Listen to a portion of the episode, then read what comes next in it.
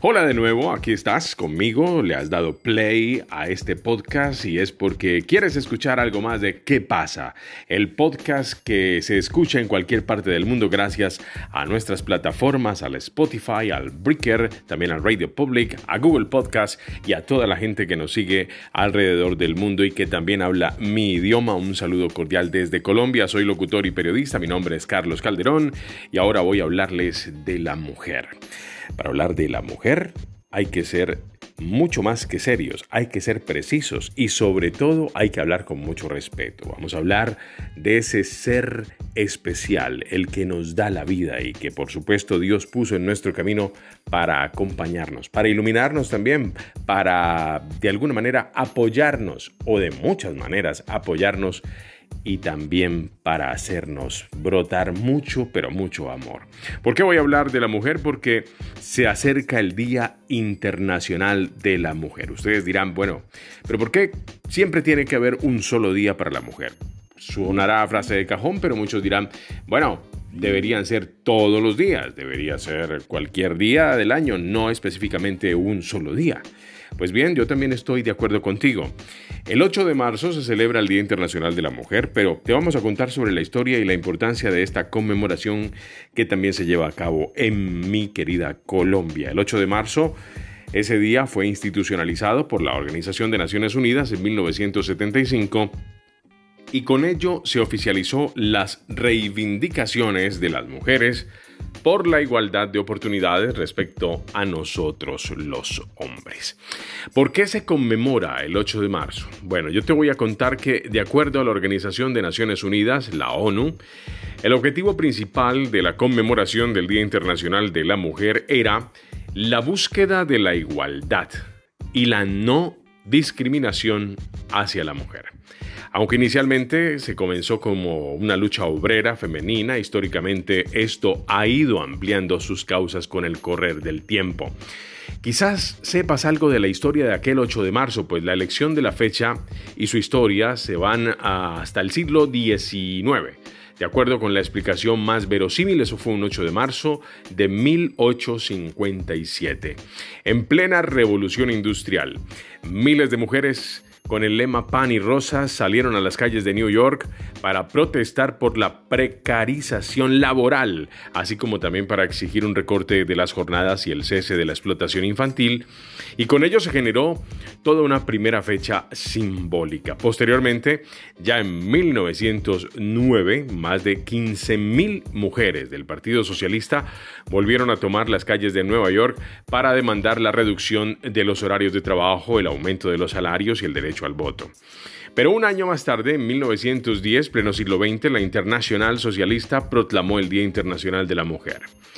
La propuesta fue hecha en Dinamarca por la socialista alemana Louise Sitz, aunque en aquella ocasión no se fijó ninguna fecha. El 19 de marzo de 1911 se conmemoró ya el Día Internacional o el Día de la Mujer en Alemania, en Dinamarca, en Austria y en Suiza.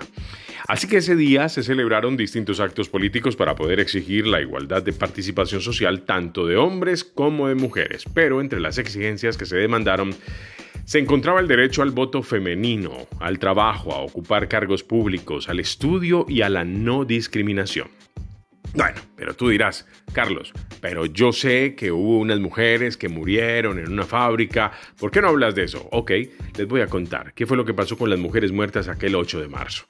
Unos días después, el 25 de marzo, 146 trabajadoras de origen judío y también italiano murieron en un incendio en la fábrica Triangle Shared Waste en New York City.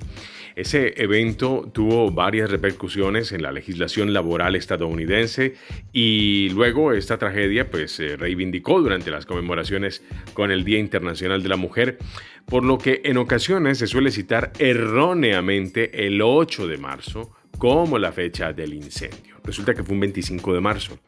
25 de marzo, pero se tiene en cuenta el 8 de marzo como la fecha del incendio, cosa que está errada. Entonces, ¿por qué el 8 de marzo es el Día de la Mujer? Bueno, pues en Rusia el Día Internacional de la Mujer se conmemoró por primera vez el último domingo de febrero de 1913. En 1917, después de la Revolución de Octubre y como una reacción ante la muerte de soldados rusos, bastantes soldados rusos, Alexandra Kolontai eh, inició una huelga bajo el lema Pan y Paz. El movimiento inició el último domingo de febrero del calendario juliano, lo que le equivale al 8 de marzo del calendario gregoriano, que es el que nos rige. Entonces, tras la caída del régimen zarista, las mujeres ganaron más derechos con el gobierno de la Unión Soviética. El Día Internacional de la Mujer, así entonces, se convirtió en una fiesta oficial y de descanso obligatorio en la época comunista. Fue entonces cuando inició la expansión de su conmemoración a otros países del mundo. Bueno, Así el caso, esto ya se extendió por todas partes, por diferentes naciones como México, Perú, Ecuador, Chile, Colombia, en fin, todo esto para crear conciencia de las luchas que aún faltaban por ganar de las mujeres. Quiero felicitar a todas las mujeres por su tesón, no por su día como tal. Hay que felicitarlas por su tesón, por su disciplina, por hacer de este mundo algo mucho más hermoso, por acompañarnos todos los días, por ser nuestras musas inspiradoras. Quiero decirle a la mujer que la amo en toda la extensión de la palabra. Pues bueno, yo te cuento que tengo cinco hermanas y quizás, eh, bueno, todo un matriarcado, ¿no? Aparte de mi madre, mis hermanas, tengo dos hijas mujeres y tengo una esposa sensacional, así que no tengo nada de que quejarme, solamente tengo elogios para la mujer. Y así no tuviera tantas mujeres a mi alrededor en la familia, igualmente diría estas palabras. Feliz día mujer, feliz día ángel, feliz día hermoso ser. Soy Carlos Andrés Calderón, espero que hayas aprendido un poco más sobre el Día Internacional de la Mujer, que te haya gustado este podcast, espero que me sigas y que también compartas esta información, volveré con otro tema más importante, esta vez hablándote desde Colombia, en Sudamérica, en cualquier parte del mundo donde estés escuchando y también compartas mi idioma, gracias por estar conmigo.